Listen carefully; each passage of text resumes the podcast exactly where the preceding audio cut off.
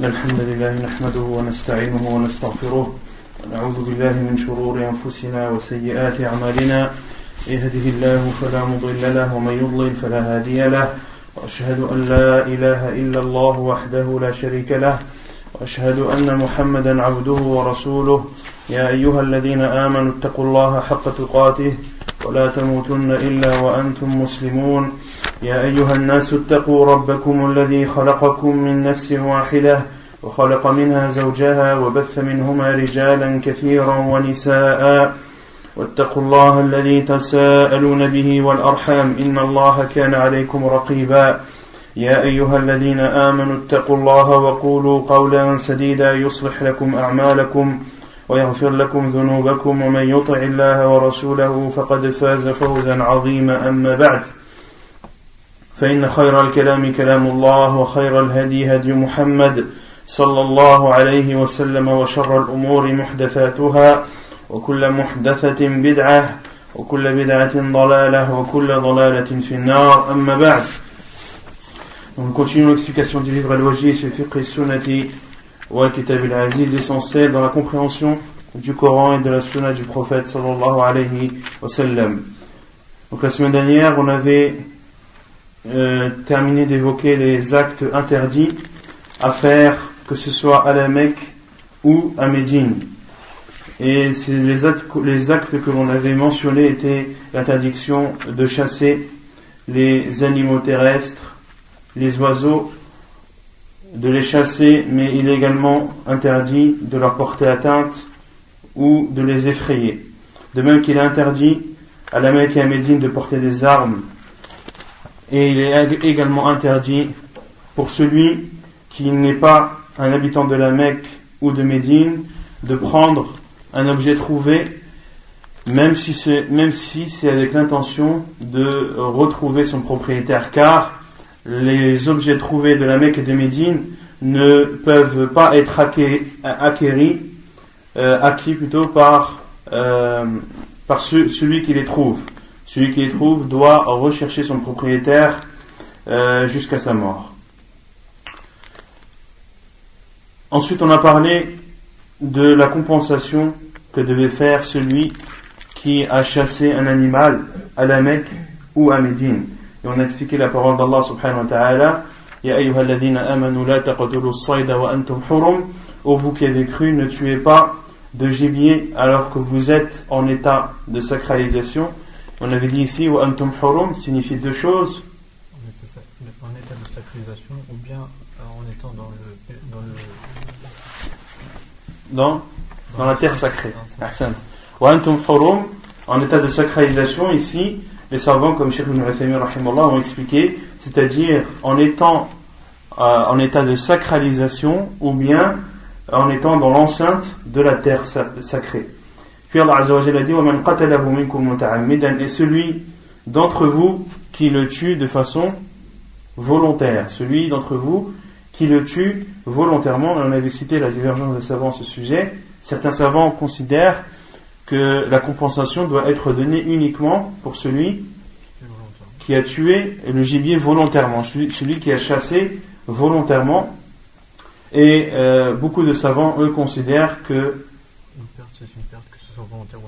que la chasse était faite de façon volontaire ou non, la perte est bel et bien présente et toute perte doit être compensée, qu'elle a été euh, qu'elle a été la conséquence d'un oubli ou d'une erreur. Puis Allah Azza wa Jalla a dit Sa compensation est de donner le semblable parmi les bêtes de troupeau. Donc celui qui a chassé une bête à la Mecque ou à Médine ou lorsqu'il est en état d'ihram doit donner en compensation, c'est-à-dire doit égorger, doit sacrifier une bête qui est semblable à celle-ci parmi les bêtes de troupeau. Et les bêtes de troupeau, on avait dit que c'était les chameaux, les chamelles, les bovins et, et les ovins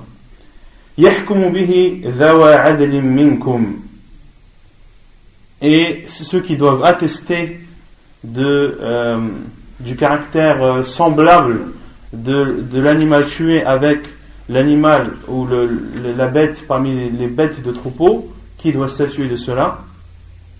Deux d'entre vous, deux hommes d'entre vous, deux hommes qui sont justes et qui sont honnêtes. Ce sont eux qui vont euh, désigner, dire voilà, tu as tué telle bête, tu dois maintenant en compensation sacrifier telle bête. Et la bête doit être sacrifiée où? À la Mecque. Ou bien alors de, de nourrir de nourrir euh, de nourrir des pauvres. Et ici Allah a dit, et on comprend de cette parole où on en déduit le choix. Donc soit la personne sacrifie une bête semblable parmi les bêtes de troupeau, ou bien elle nourrit des pauvres, ou bien l'équivalent en jeûne, ou bien l'équivalent en jeûne, afin qu'il goûte à euh, afin qu'il se rende compte de l'erreur qu'il a faite. Afallahu amma salaf, Allah pardonne ce qui a été fait auparavant. Et celui qui recommence, Allah le punira. Wallahu azizun dhuntiqam. Et Allah subhanahu wa ta'ala est celui qui est le tout-puissant et celui qui a la possibilité de châtier. Donc Allah a donné le choix entre sacrifier une bête semblable parmi les bêtes de troupeau ou bien de nourrir des pauvres. Combien de pauvres nourrir? Combien et comment? Est-ce qu'on peut nourrir avec la bête tuée, l'équivalent de la bête tuée? Non, il faut estimer la, la- la- la valeur de la bête qui a été chassée et de cette valeur en argent acheter, acheter de la nourriture et ensuite de donner pour chaque, pour chaque pauvre un mout. Et de donner pour chaque pauvre un mout. D'accord Ou bien l'équivalent en jeûne. Combien de jours jeûner Un jour pour un pauvre. Un jour pour un pauvre, nourri. Donc pour déduire le nombre de jeûnes, il faut d'abord déduire la valeur de la, de la, bête. De la valeur de la bête, on en déduit le nombre de pauvres, et du nombre de pauvres, on en déduit le nombre de jours. Taïb.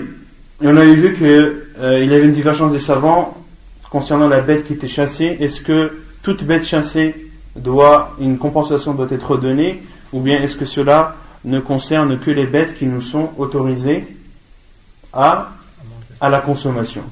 Et il y a une divergence des savants, et l'avis le plus sûr leur alam, c'est que cela ne concerne que les bêtes qui nous sont autorisées à la consommation. Et exemple de ce jugement, euh, cinq animaux que le prophète a cités dans un hadith qui sont Al-Fawasiq, les cinq euh, qui, sont des bêtes nuisibles et qui sortent de ce jugement. Le premier, Al-Ghurabu, le corbeau, ou al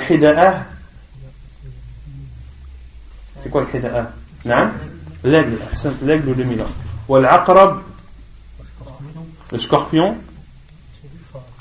Ou والفأرة نعم c'est quoi le fa'ra la souris و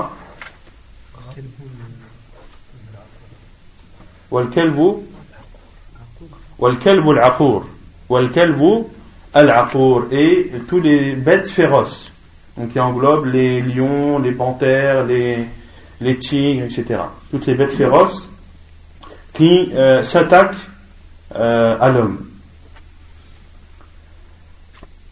Il y a des animaux donc qui nous sont autorisés, que le professeur sallam a autorisé de tuer fil hilli wal haram.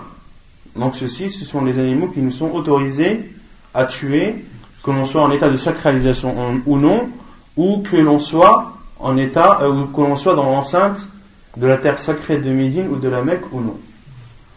Il y a des animaux qui nous est interdit de tuer, que l'on soit à la Mecque ou en dehors de la Mecque. Par exemple,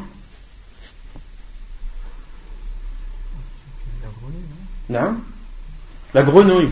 Naha an Le professeur Sam a interdit de tuer la grenouille, que ce soit en état de sacralisation ou non, ou que ce soit dans l'enceinte de la terre sacrée ou non. D'autres animaux ou d'autres insectes. Naha an le professeur Sam a interdit de tuer les abeilles.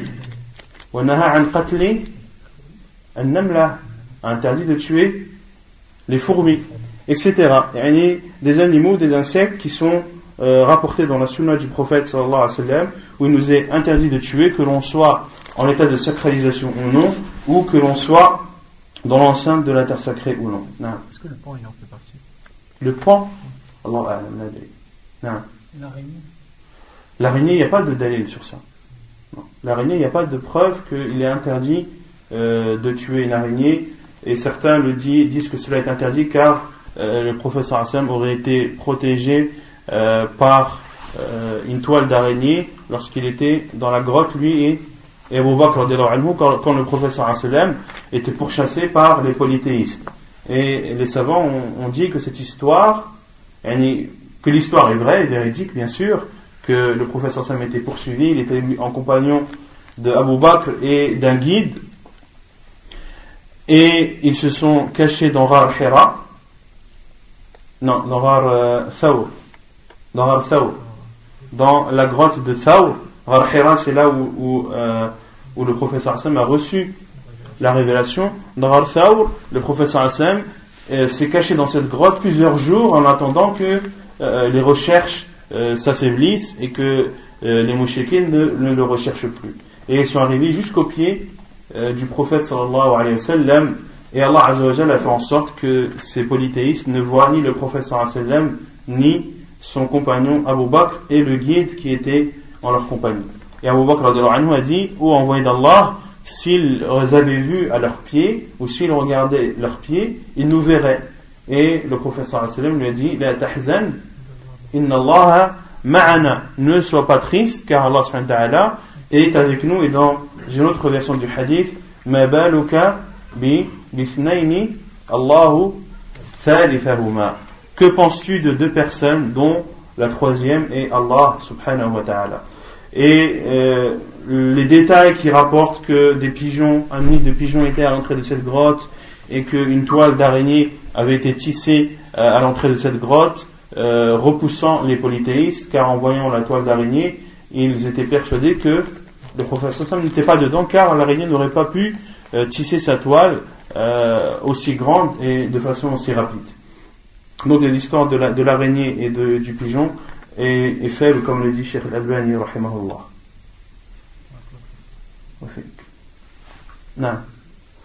Quand tu chasses, tu, tu, tu tires ou tu dans son pêche, la, la bête elle meurt, elle est. Non, à partir du moment où c'est planté. À partir du moment où.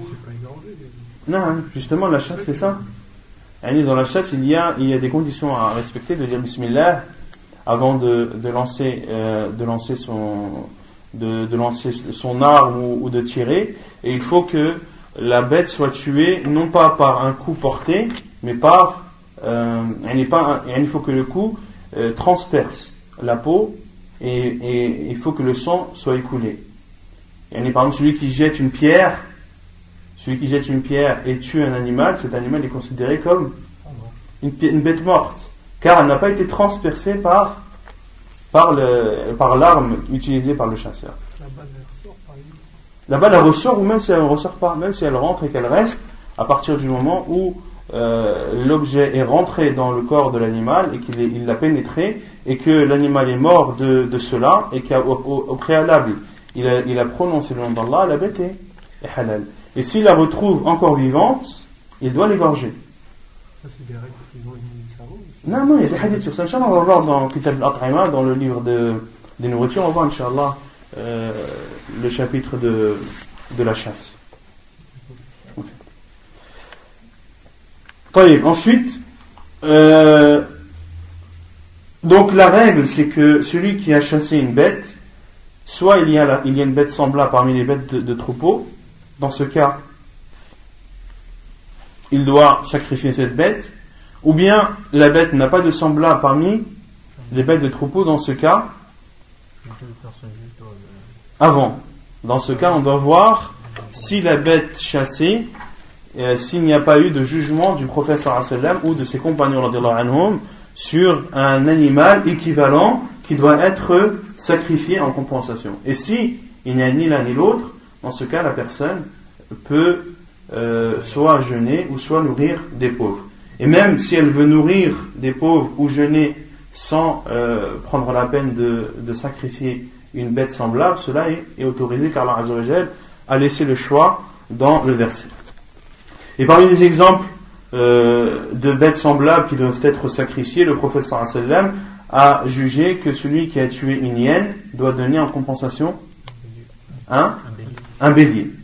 Et euh, pour celui qui a tué une gazelle, il doit donner, il doit sacrifier une chèvre. Celui qui a euh, chassé un, lapin, une chevrette. Et celui qui a chassé une gerboise, une petite chèvre de 4 mois qui est appelée en arabe al-jafra.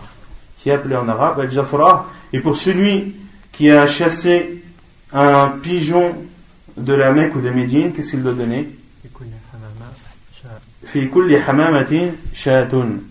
Pour chaque pigeon tué, il doit donner en compensation, il doit sacrifier en compensation une brebis, comme l'a dit Abdullah ibn Abbas, ta'ala Ensuite, on a parlé de la compensation de celui qui a des rapports avec son épouse pendant le pèlerinage. Donc, si le rapport est fait avant Jamat al-Aqaba,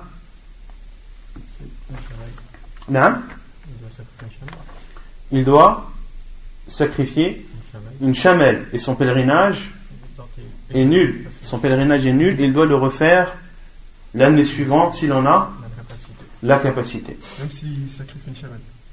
Même s'il sacrifie une chamelle. Sacrifie une chamelle, c'est pour compenser son erreur, mais son, son pèlerinage reste quand même bâté. C'est une obligation pour lui de, sacrifier. Non, c'est une obligation.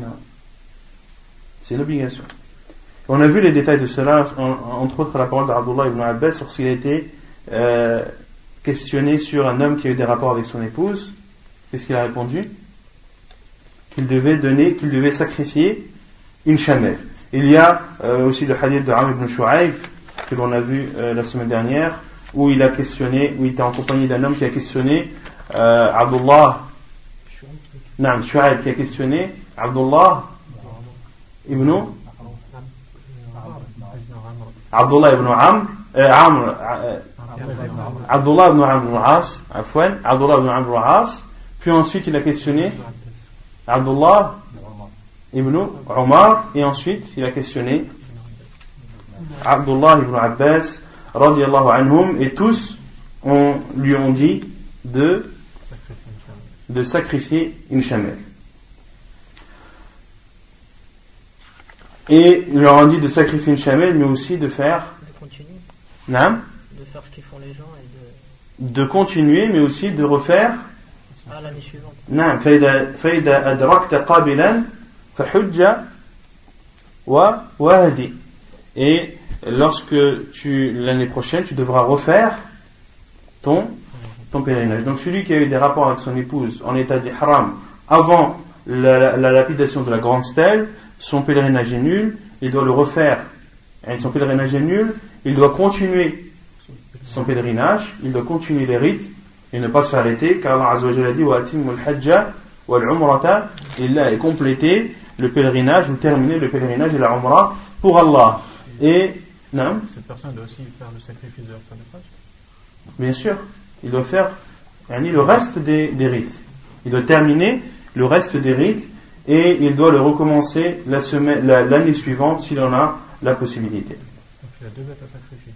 Non il, a la, il a la bête à sacrifier de, du Hajj et il a le, le à sacrifier de compensation euh, suite à l'erreur qu'il a faite. Est-ce qu'il y a un temps précis pour il sacrifie la chamelle C'est-à-dire avant ou après C'est-à-dire Durant le Hajj qui doit, qui doit, sacrifier la celle, de, celle du Hajj, le Hadi du Hajj la, la, comment dire, la bête qui l'égorge, s'il si, est mutamatti ou s'il est qarin, il doit l'égorger. Et au mnah ou bien, ayam al-tashriq. les jours de, de sacrifice sont quatre, le jour de l'Eid et les trois jours de Tashriq. Et celui qui ne trouve pas ni de chamel, ni de ni de afwan, ni de chamel et ne peut pas jeûner, qu'est-ce qu'il doit faire? Enfin, celui, celui, qui ne trouve pas de chamel ni de, de brebis à, à, sacrifier en compensation, il doit jeûner?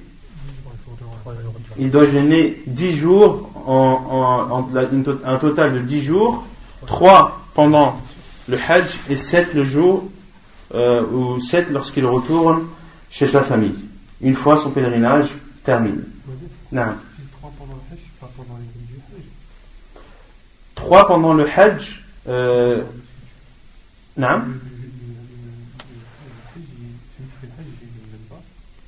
Si, يعني pour celui qui, euh, comme Allah Azza wa Jalla dit, فمن تمتع بالعمرة إلى الحج فما استيسر من الهدي celui qui fait al-tamattu entre la umrah et le hajj, il doit sacrifier ce qu'il a la possibilité de sacrifier.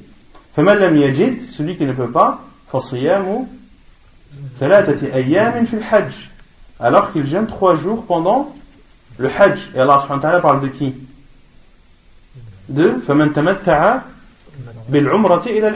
Donc celui qui a fait le tamattu doit jeûner trois jours pendant le Hajj s'il n'a pas la possibilité ou s'il n'a pas les moyens de sacrifier sa bête. Entre le 8 et le 13. on l'a vu la semaine dernière. Euh, et le mieux était de jeûner avant Arafat ou bien ou bien Ayam al-Tashriq.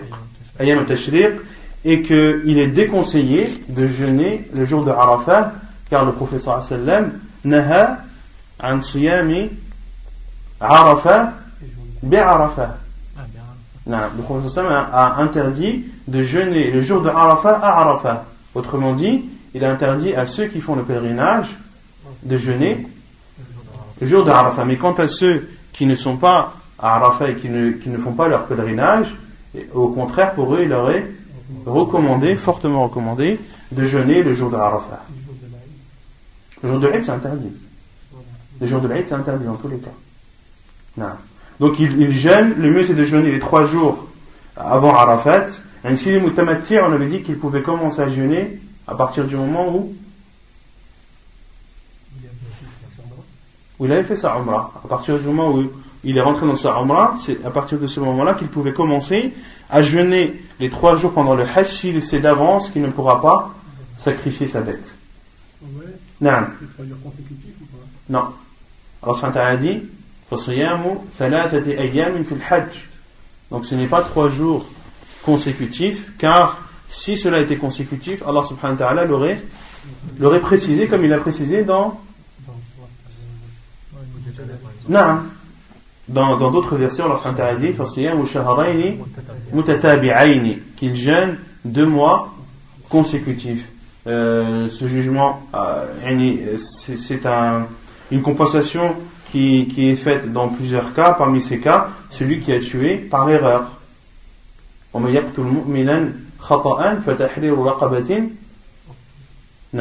Allah a dit celui qui tue un croyant euh, par erreur alors qu'il a franchi un esclave.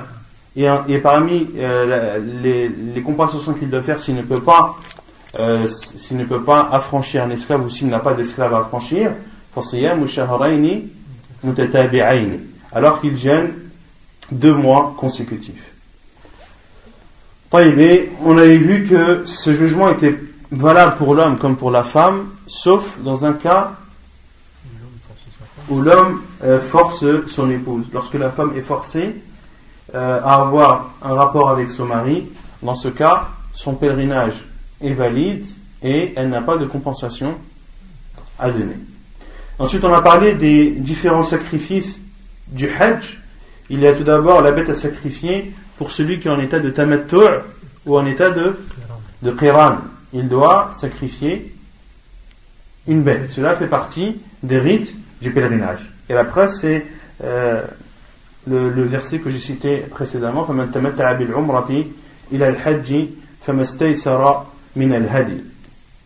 Ensuite, il y a Damul Fidya. Damul Fidya, qui est Qu'est-ce que Damul Fidia Quand est-ce que la bête doit être, sacrifiée quand on parle de Damul Fidia Pour celui qui a.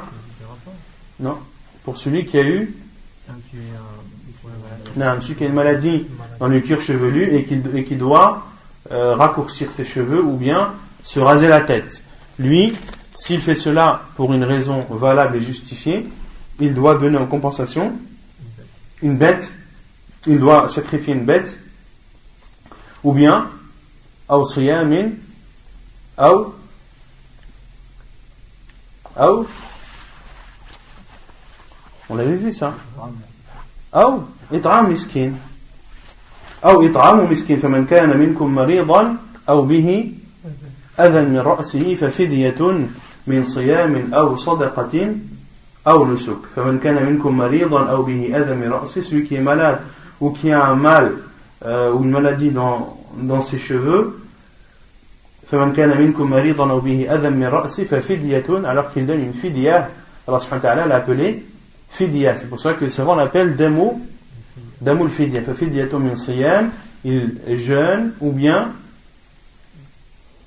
أو صدقة ou bien qu'il donne en aumône أو أو إطعام مسكين أو أو أو نسك نعم ou bien qu'il sacrifie une bête jeûner combien de jours doit-il jeûner concernant Damoul Fidia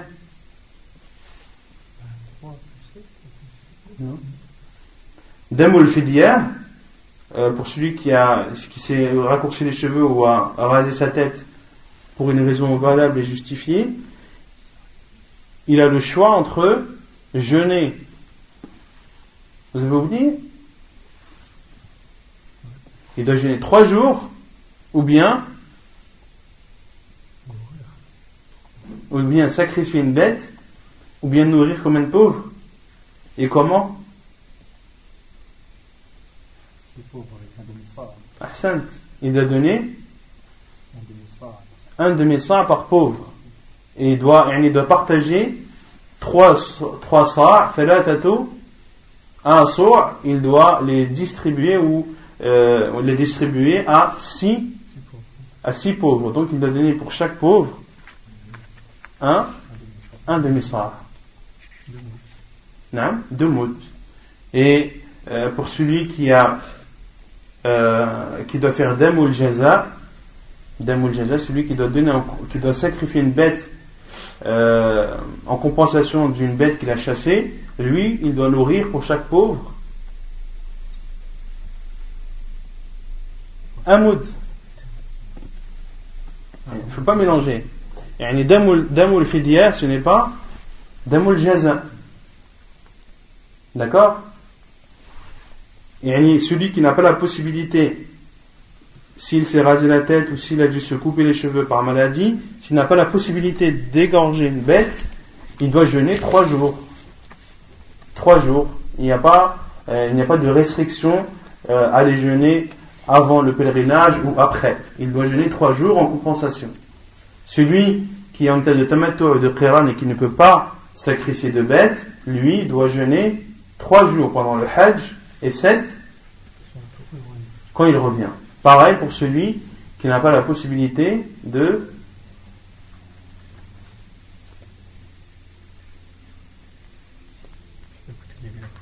pour celui qui fait euh, celui qui doit donner en compensation euh, une bête à sacrifier après avoir fait un rapport. Celui qui n'a pas la possibilité de le faire, qu'est-ce qu'il fait? Il jeûne trois jours pendant le pèlerinage et sept lorsqu'il revient. Donc il y a Damut Tamattu' wal Qiran, la bête à sacrifier en état de Tamattu' et de Qiran. Il y a la bête à sacrifier lorsque la personne s'est raccourci les cheveux ou s'est rasé la tête pour cause de maladie. Le troisième, c'est Damul Jaza. Damul Jaza. Non. Pourquoi Car Allah subhanahu wa ta'ala a appelé Jaza. فجزاء مثل ما قتل من النعم.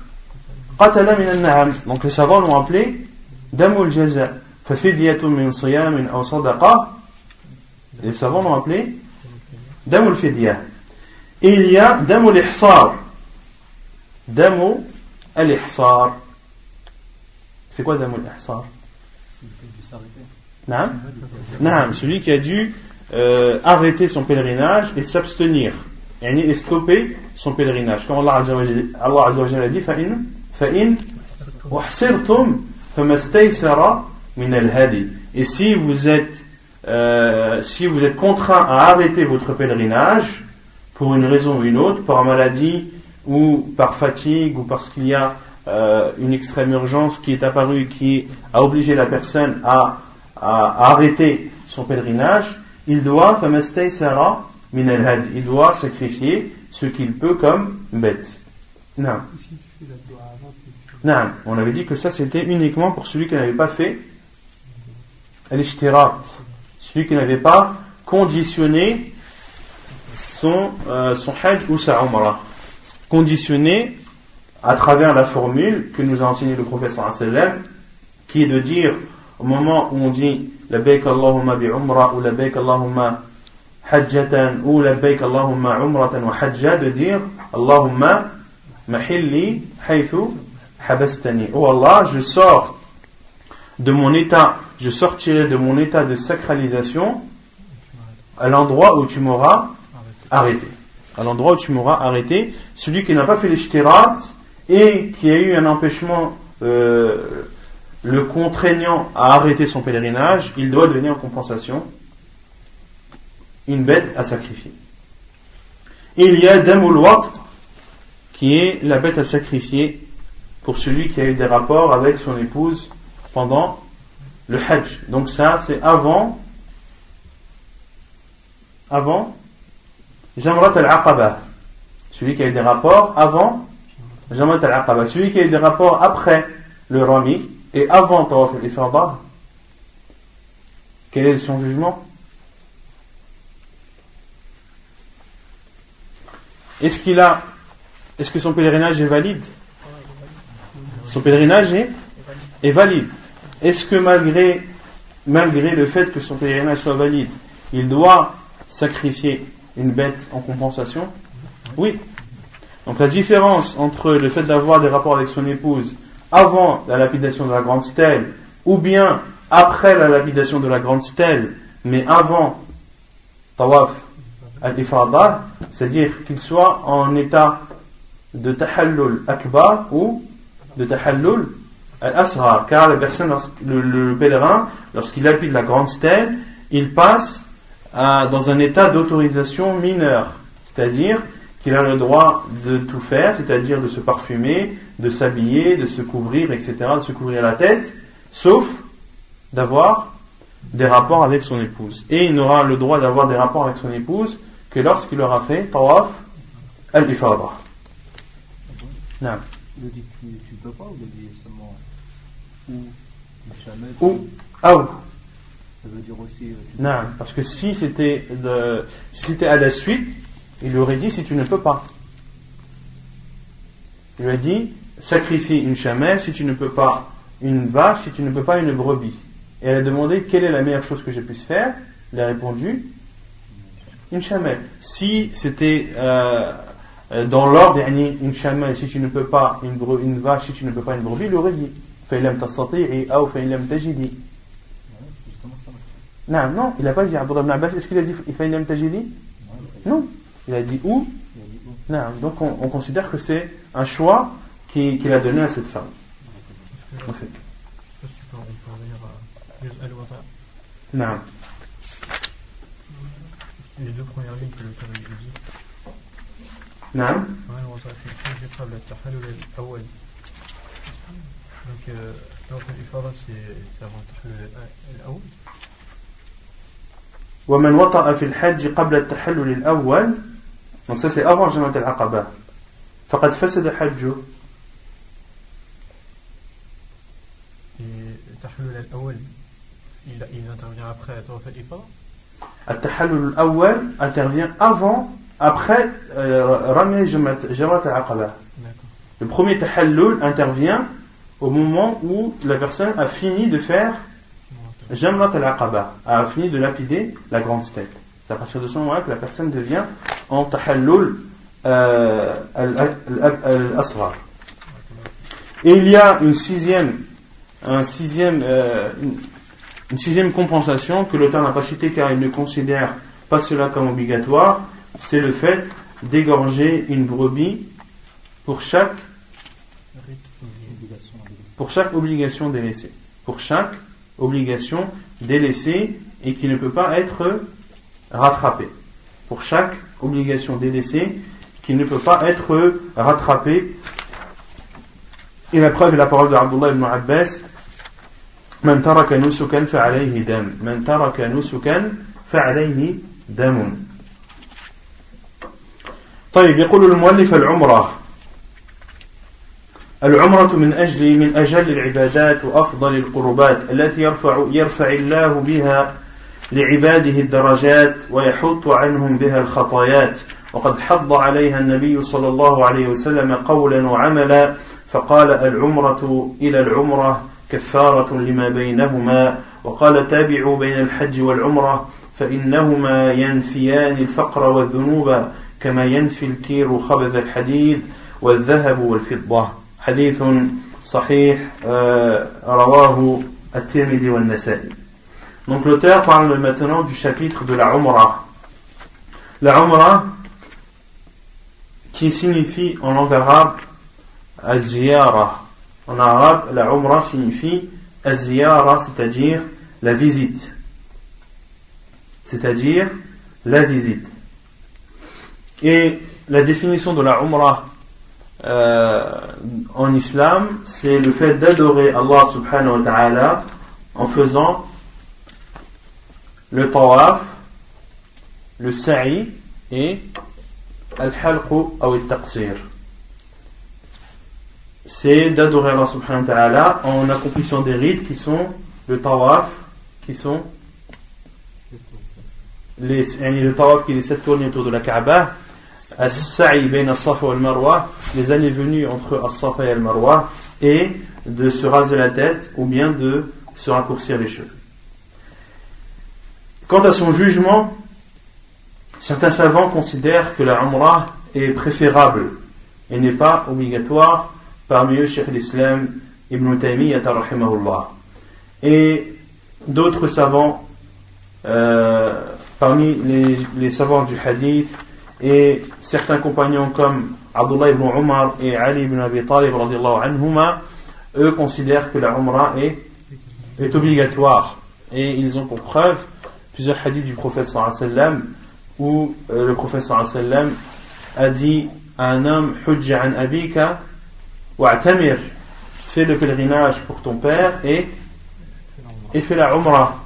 Et le prophète sallam a dit dans un autre hadith euh, en parlant des femmes alaykunna jihad la fi al-hajj wal-umrah. Vous avez un, un jihad où il n'y a pas de combat, le pèlerinage et, et la umrah. Il y a aussi un autre hadith où euh, une version de, du hadith de Jibril, une version euh, rapportée par Ibn Khuzayma, où lorsque Jibril a posé la question au professeur Hassan sur les cinq piliers de l'islam, il a répondu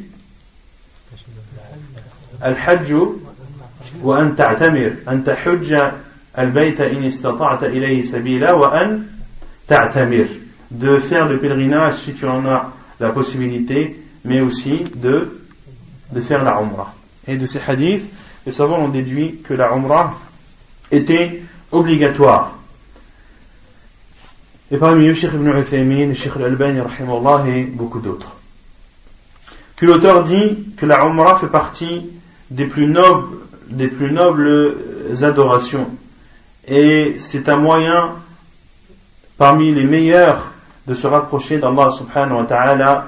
Et à travers cette Umrah, Allah subhanahu wa ta'ala élève euh, son serviteur en degré et lui efface des péchés.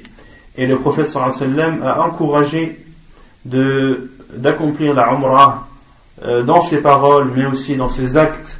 Le prophète sallam a dit euh, entre la umrah et la umrah il y a une expiation entre les deux. Et dans un autre hadith, le prophète sallam a dit faites suivre le hajj et la umrah car ils effacent ou car ils éliminent la pauvreté et les péchés comme le soufflet élimine les saletés du fer, de l'or et de l'argent. Le soufflet qui est utilisé par,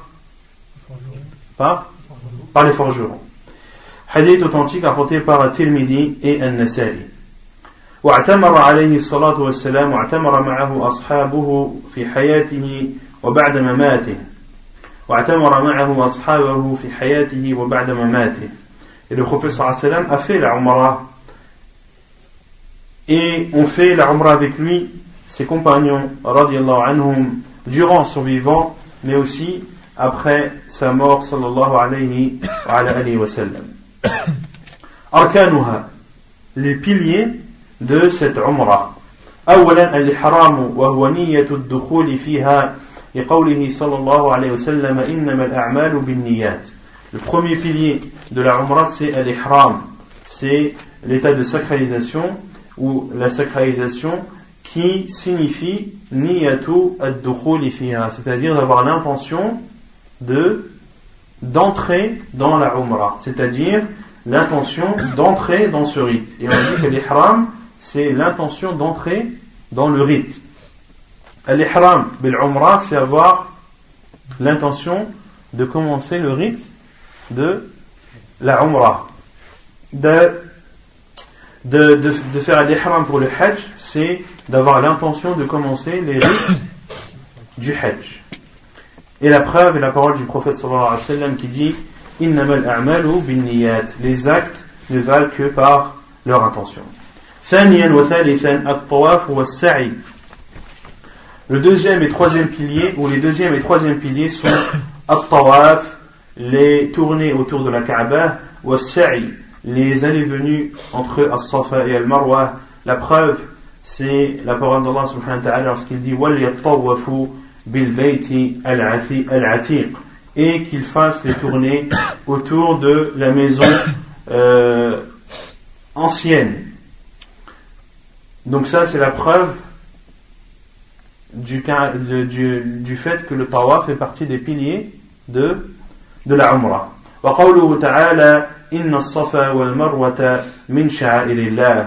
Et l'autre preuve, euh, ou la preuve du sa'i, de, des allées venues entre As-Safa et Al-Marwa, c'est la parole d'Allah Azza wa Jal, Inna As-Safa wal Marwata min sha'airillah. Euh, As-Safa, le mot As-Safa et Al-Marwa font partie des emblèmes d'Allah subhanahu wa ta'ala. ولقوله صلى الله عليه وسلم اسعوا فإن الله كتب عليكم السعي faites le sa'i car Allah vous a prescrit de faire le sa'i hadith authentique que l'on a vu euh, précédemment. رابعا الحق أو التقصير لحديث ابن عمر أن النبي صلى الله عليه وسلم قال من لم يكن معه هدي فليطف بالبيت وبين الصفا والمروة وليقصر وليقصر وليحلل حديث متفق عليه Donc l'auteur ici considère euh, le quatrième pilier comme étant le fait de se raser la tête ou de se couper les cheveux. après, il y a le hadith d'Abdullah ibn Omar qui dit que le professeur a dit celui qui n'a pas celui qui n'a pas de bête à sacrifier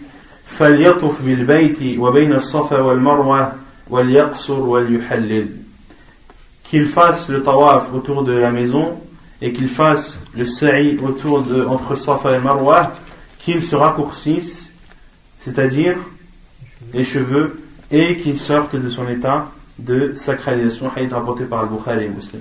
Donc ça c'est l'avis de l'auteur, euh, mais l'avis le plus sûr, c'est que euh, le fait de se raser la tête ou de se raccourcir les cheveux euh, pendant la Umrah n'est pas un pilier des piliers de la mais, mais ce n'est uniquement qu'une obligation parmi les obligations de la Umrah, et c'est l'avis de la plupart des savants qui considèrent que les piliers du, de la Umrah sont au nombre de trois. Que les piliers de la Umrah sont au nombre de trois et que les piliers du Hajj sont au nombre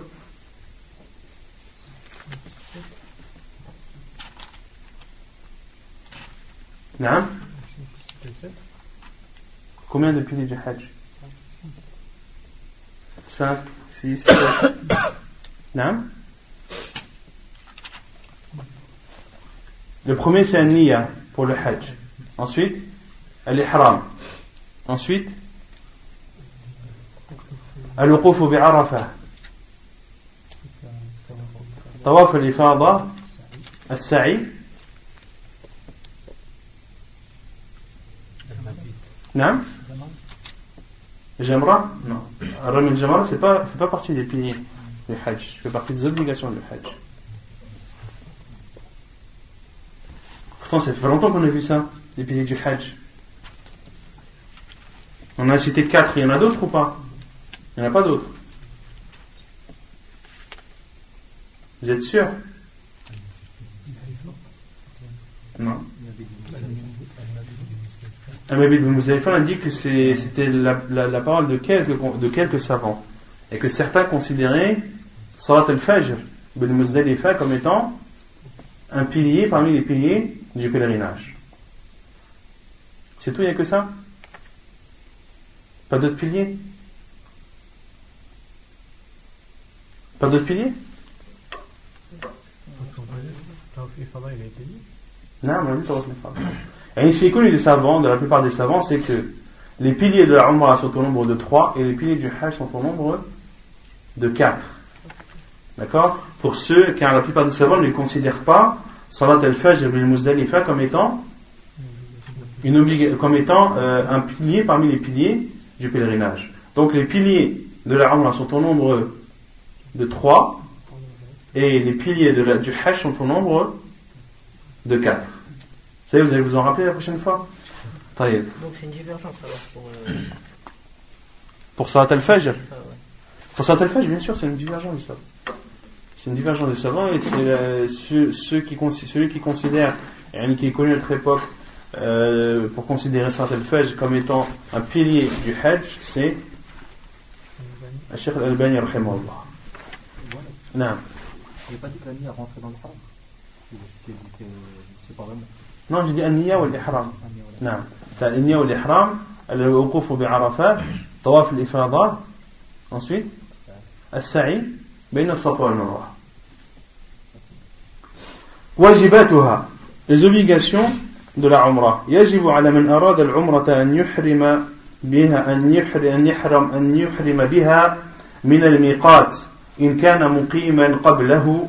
فإن كان مقيما بعد الميقات فإنه يحرم من منزله وأما المقيم بمكة فإنه يجب عليه أن يخرج إلى الحل فيحرم منه لأمره صلى الله عليه وسلم عائشة أن تحرم أو أن تحرم من التنعيم. حديث متفق عليه. Donc les obligations de la Umrah, il est obligatoire pour celui qui veut faire la Umrah d'être en état de sacralisation au niveau du miqat lorsqu'il vient ou lorsqu'il habite avant le miqat. Lorsqu'il habite avant le miqat. S'il habite avant le miqat, il ne doit, et qu'il veut faire la umrah, il ne doit traverser ce miqat qu'en état de, de sacralisation. Et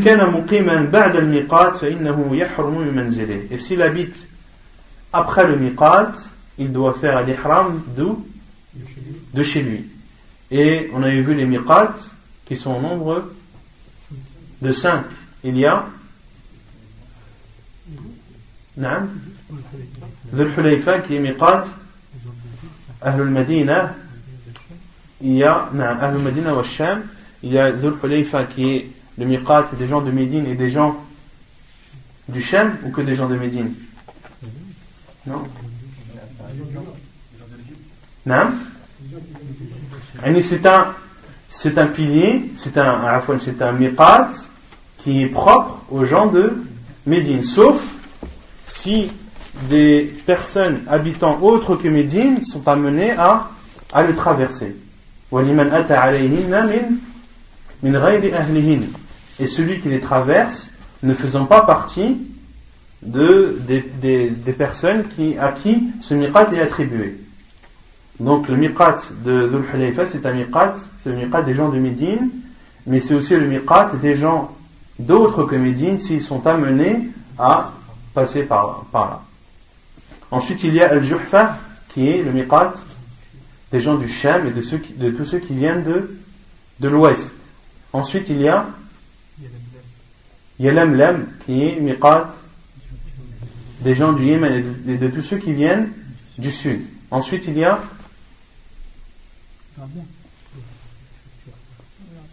Rabir et Juhfa, c'est pareil. ils, sont, ils sont côte à côte quasiment. Qarn al-Manazil, qui est le miqat des gens de, de Najd. Et il y a qui est le miqat des gens de d'Irak. Donc, tous ceux qui habitent à l'intérieur ou avant, après le miqat, c'est-à-dire entre, entre la Mecque et, et le miqat. Quand on parle de après le miqat, c'est-à-dire entre la Mecque et, et le miqat. Ils doivent faire l'ihram de l'endroit de, de, de, chez eux, de leur maison. Quant à celui qui habite à la Mecque, Quant à celui qui habite à la Mecque et qui veut faire la Umrah, il doit sortir de la terre sacrée.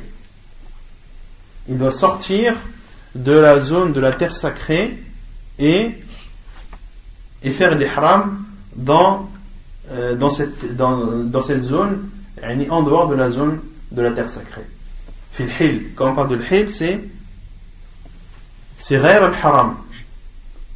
Al-hil, c'est ghair al-haram.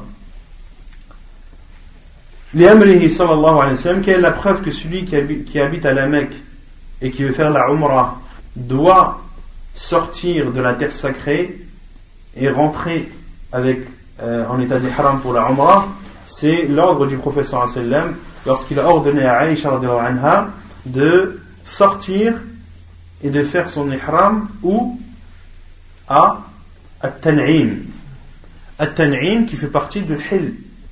At-Tan'im qui fait partie de Al-Hil.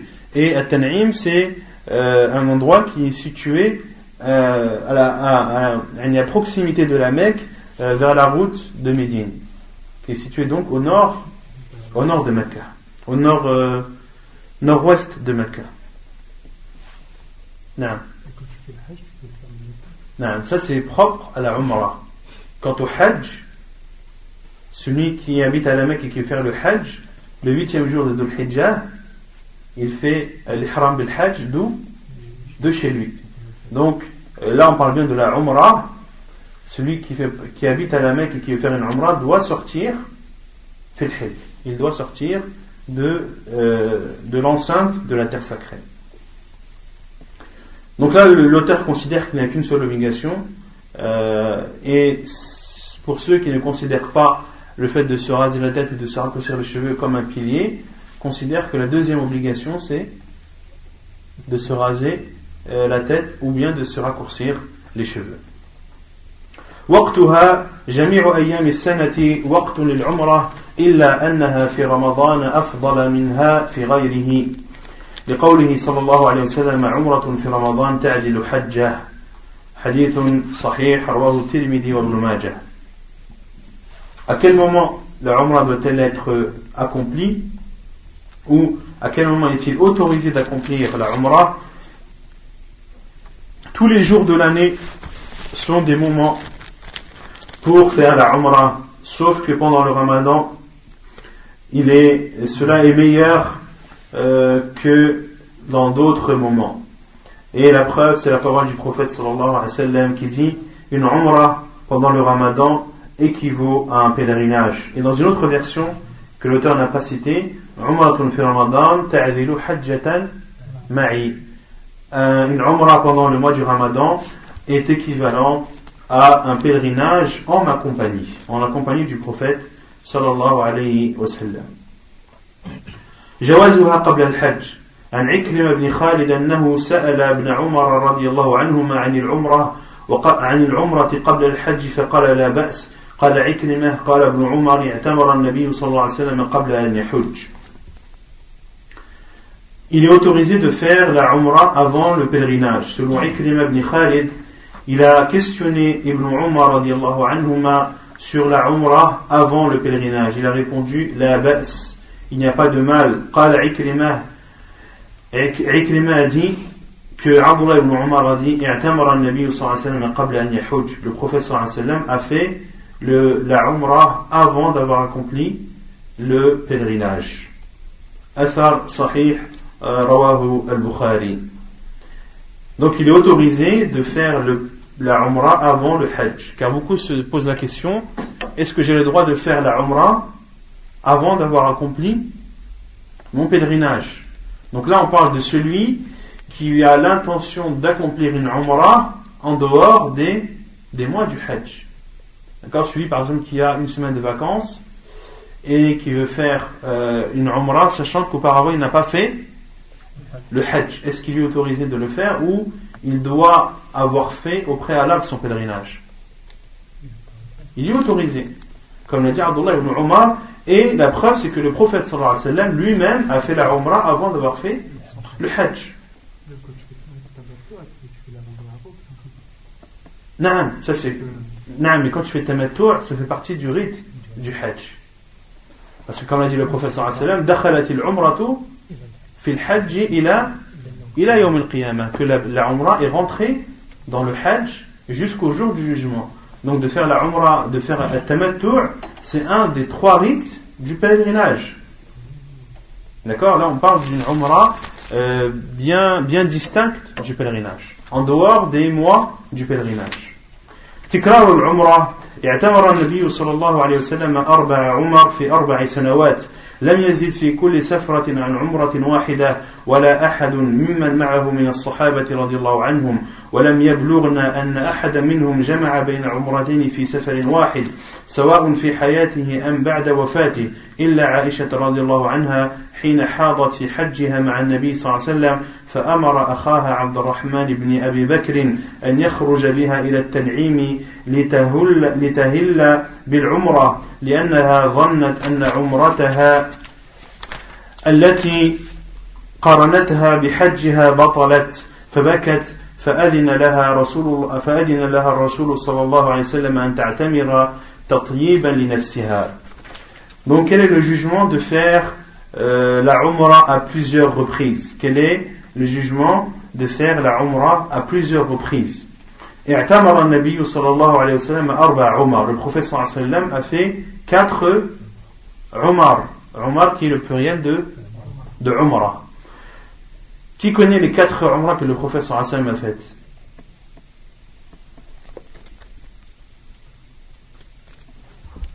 Naam. Personne? Il y a? Naam, qui s'appelle Umrat Al-Hudaybiya.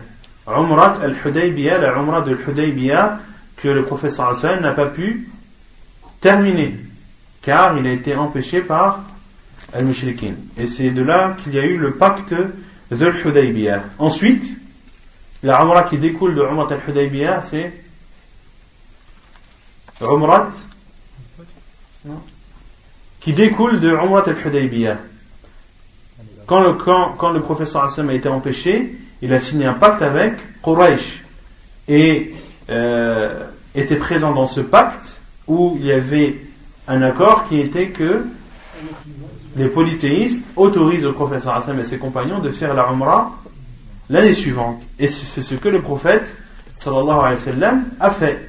Et ce que les savants appellent Umrat al-Qadha. Qadha. C'est-à-dire la Umrah de rattrapage. La Umrah de rattrapage que le professeur Hassan a fait l'année euh, qui a suivi euh, la Umrah de l'Hudaybiyah.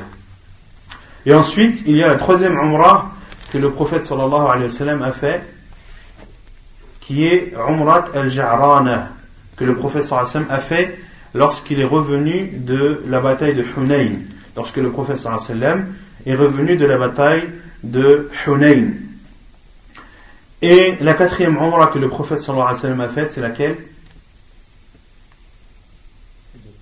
La umrah que le prophète a fait durant son pèlerinage. Durant son pèlerinage, car le prophète a fait quel, type de rite? Al-Qiran. Et Al-Qiran signifie de, rassembler le Hajj et, et la Umrah.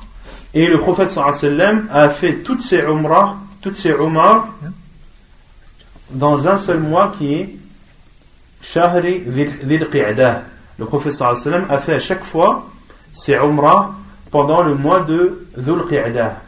Et quand, euh, à la qu'il a fait pendant son Hajj, le professeur sallam, quand est-ce qu'il est sorti de, de Médine pour se rendre à Mecca? On avait dit c'était cette date. Le professeur sallam est sorti le 25e jour de Dhul. Le professeur sallam est sorti le 25e jour de Dhul de Médine en se dirigeant vers la Mecque pour accomplir son pèlerinage. Donc le prophète sallam a fait quatre Umar durant quatre années et il n'a pas ajouté, il n'a pas fait plus d'une Umrah par voyage. Le prophète sallam n'a pas fait plus d'une Umrah par voyage et de même que aucun de ses compagnons n'a fait cela. Et il n'a été rapporté. La bataille عمرة نعم، هي بادونو نعم التي آه، اعتمرها النبي صلى الله عليه وسلم بعد غزوة حنين. شكون هي بادونو دوكا بيت كان الله أعلم نعم سي صح. عمرة الجعرانة صح. عمرة الجعرانة. بارك الله فيك. كل صلى الله عليه وسلم بعد غزوة حنين. الجعرانة on avait vu que c'était où؟ نعم c'est une route qui va au nord. Euh, et qui qui, est très proche de, de la Mecque. Qui est très proche de la Mecque. Et donc il n'a été rapporté d'aucun euh, des compagnons ou il n'a été rapporté de personne qu'ils avaient fait deux Umrah en un seul voyage.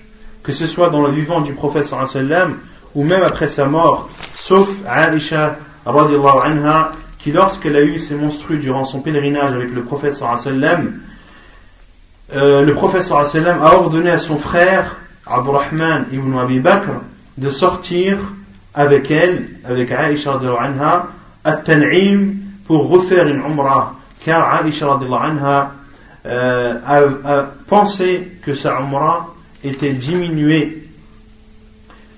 Car euh, elle a fait Al-Qiran. Car Aisha anha a fait le même rite que le professeur qui est Al-Qiran, qui est Al-Qiran. Et euh, Aisha anha n'a pas pu faire sa Umrah, n'a pas pu faire le Tawaf, Tawaf al-Qudum, car, elle car elle avait ses monstrues. Cela l'a empêché de faire Tawaf al-Qudum. Et elle pensait que euh, cela avait annulé son pèlerinage. Et elle a dit au professeur les autres femmes retournent avec deux Umrah, car les autres les autres femmes avaient fait eux quel rite? At-tamattu' avaient fait at-tamattu' donc ils ont fait combien de tawaf? Deux. Et ils ont fait une umrah entière et complète.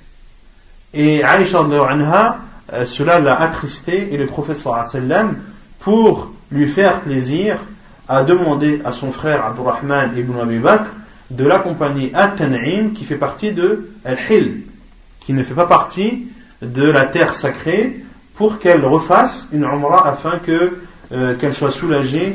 Et le prophète a ainsi fait, fait plaisir à sa femme Aisha radiallahu ta'ala anha.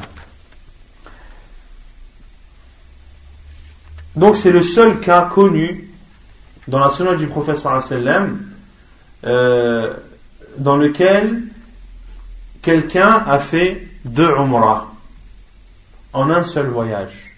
Le professeur sallam est resté 13 ans à la Mecque et durant 13 ans, il n'a pas été rapporté une seule fois que le professeur sallam est sorti de la Mecque ou de la terre sacrée et revenu pour faire une Umrah. De même que ça n'a été rapporté par aucun des compagnons du prophète sallallahu alayhi wa sallam. Et même Abdurrahman ibn Abi Bakr, anhu, qui a accompagné Aïcha anha, est-ce qu'il a fait la Umrah Non. C'était seulement un accompagnateur. Et s'il y avait dans cela un bien, si cela était légiféré, est-ce qu'Abdurrahman ibn Abi Bakr aurait raté l'occasion Non. وهذه العمرة التي اعتمرها اعتمرتها عائشة خاصة بها بدليل أنه لم يعرف لم يعرف عن أحد من الصحابة رجالا ونساء أنه اعتمر بعد حجه من التنعيم. Et cette umrah qu'a fait Aïcha anha est propre à elle.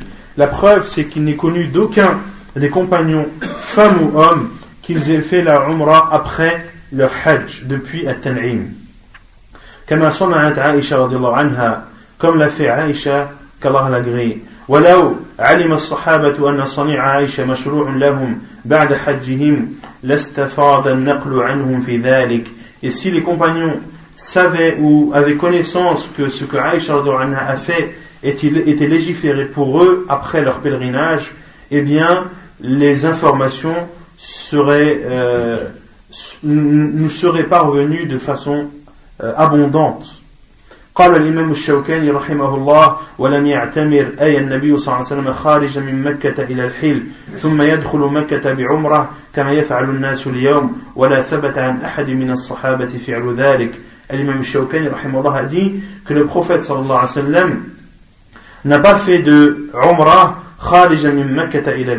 en sortant de la Mecque vers euh, en, quittant les limites de la terre sacrée puis de rentrer à la Mecque en étant en Umrah comme le font beaucoup de gens euh, aujourd'hui. Et ici c'est le même Shawkani qui parle.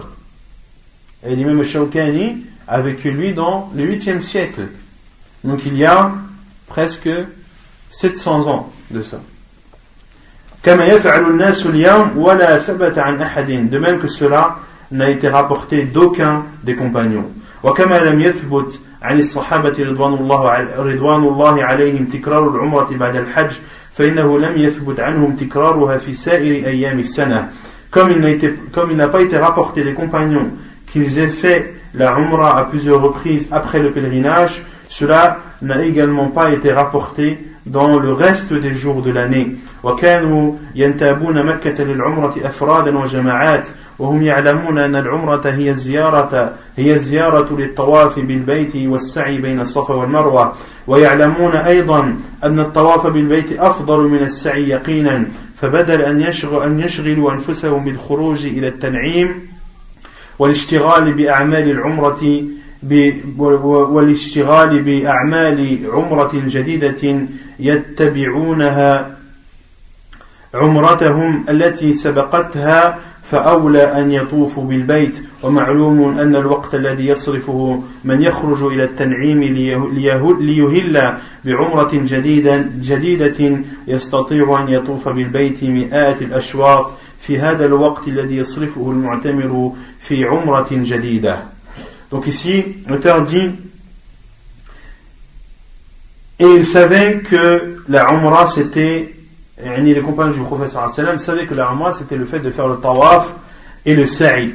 Et au lieu de sortir à Tan'im, les salafs, au lieu de sortir à Tan'im, de sortir de, de, de l'enceinte de la terre sacrée et revenir en faisant une Umrah, tout le temps qui était perdu, ils préféraient l'utiliser le, le, pour faire le tawaf. Car le temps de sortir de, de, de l'hil, de, de, de l'haram, de, de, la limite de la terre sacrée, de revenir, ils pouvaient faire des centaines de tournées autour de la Kaaba et cela était meilleur pour eux. يقول طاووس رحمه الله الذين يعتمرون من التنعيم ما أدري يؤجرون عليها أم يعذبون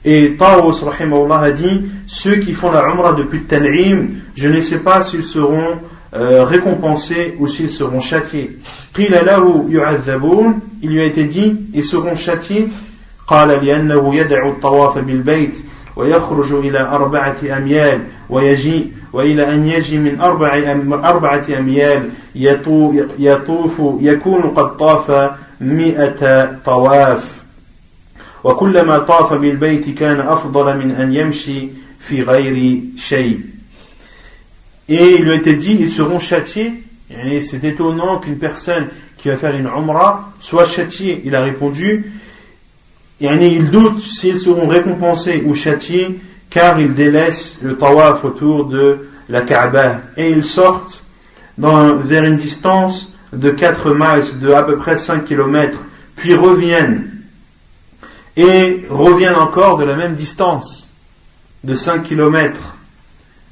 Et cette distance qu'ils ont parcourue, à savoir à peu près une dizaine de kilomètres, cela correspond à presque 200 tawaf, 200 tournées autour de la Kaaba et plus la personne fait de tawaf autour de la Kaaba, et cela est meilleur pour lui. Plus cela est meilleur pour lui. فالقول بعدم مشروعية تكرار العمرة أو تكرار العمرة هو ما دلت عليه السنة النبوية العملية ودل عليه فعل الصحابة رضوان الله عليهم وقد أمرنا نبينا عليه الصلاة والسلام بلزوم سنته وسنة خلفائه من بعده فقال عليكم بسنتي وسنة الخلفاء المهديين الراشدين من بعد عضوا عليها بالنواجذ. Donc, de dire qu'il n'est pas légiféré de faire plusieurs umrah. Cela est l'avis qui est soutenu par les preuves rapportées dans la sunna du prophète sallam, des preuves euh, matérielles, parmi les actes et ce que le prophète sallam a fait, de même que c'est ce qu'ont fait les compagnons radiallahu anhum et le prophète sallam nous a ordonné de suivre sa sunna, de même que de suivre la sunna des califes bien guidés après lui. Le prophète sallam a dit euh, alaykum bi sunnati, accrochez-vous à ma sunna et à la sunna des califes bien guidés après moi, accrochez-vous ou attrapez ou euh, accrochez-vous euh, ou attrapez euh, cette sunna et la sunna de, des califes bien guidés, attrapez-la de pleine dents. Abdu alayha bin nawajid. Mordez-la. Mordez-la, euh, comment traduire?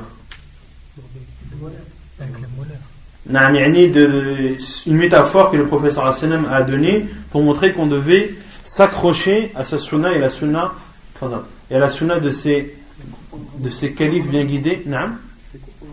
Après Ramadan Inch'Allah donc c'est clair pour le, fait de faire à plusieurs reprises la Umrah. Certains savants l'autorisent.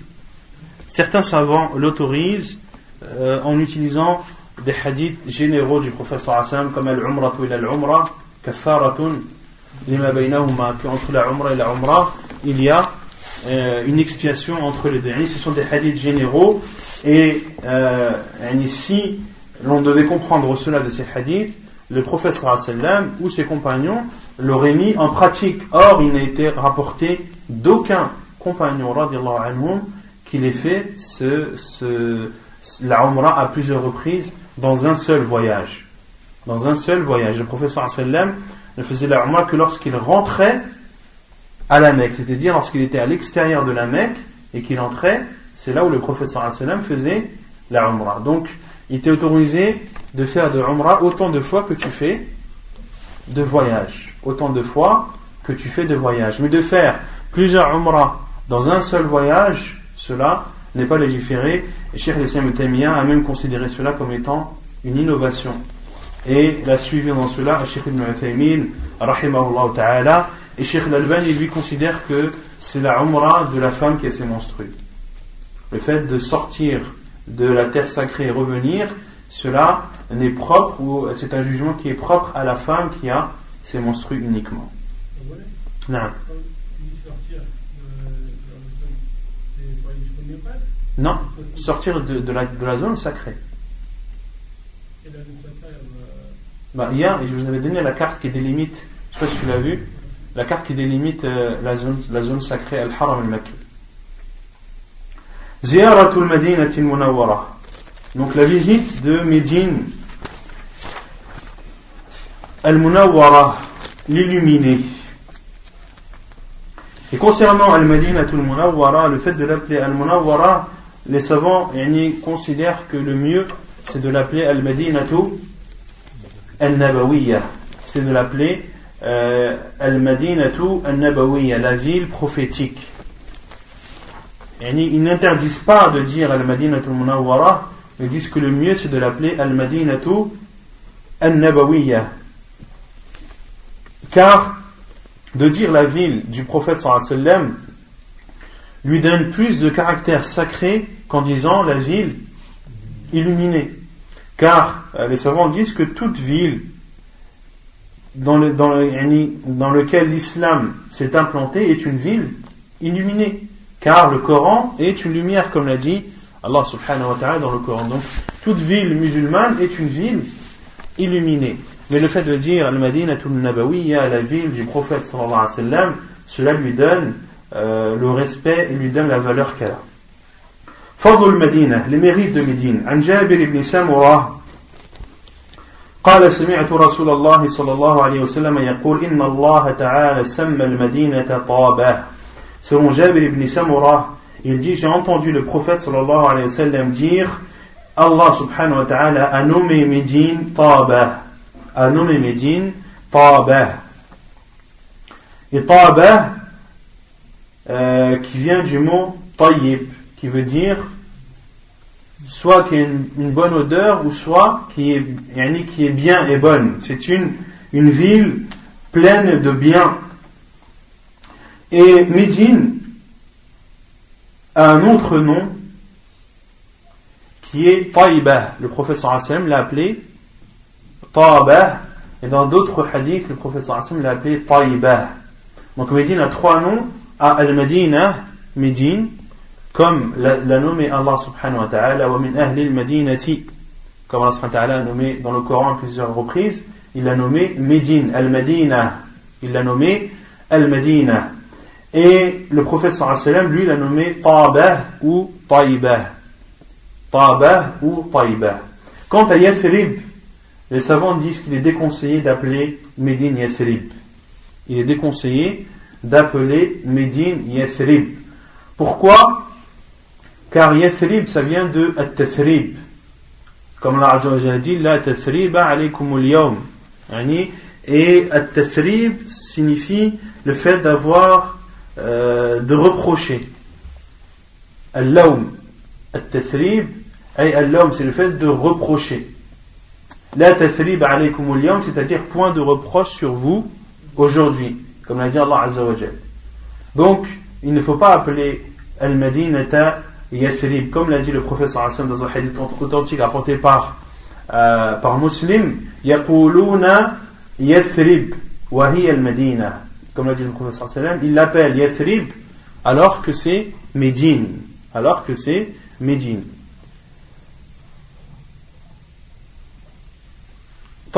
Comment répondre à ceux qui disent d'accord, vous nous dites que c'est déconseillé d'appeler Yathrib, d'appeler Médine Yathrib, mais Allah subhanahu wa ta'ala a utilisé Yathrib dans le Coran.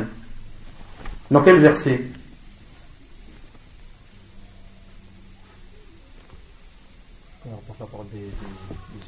نعم لا لا يا أهل يثرب لا مقام لكم فارجعوا يا أهل يثرب لا مقام لكم أو لا مقام لكم في بعض الروايات في بعض القراءات لا مقام لكم farji'u.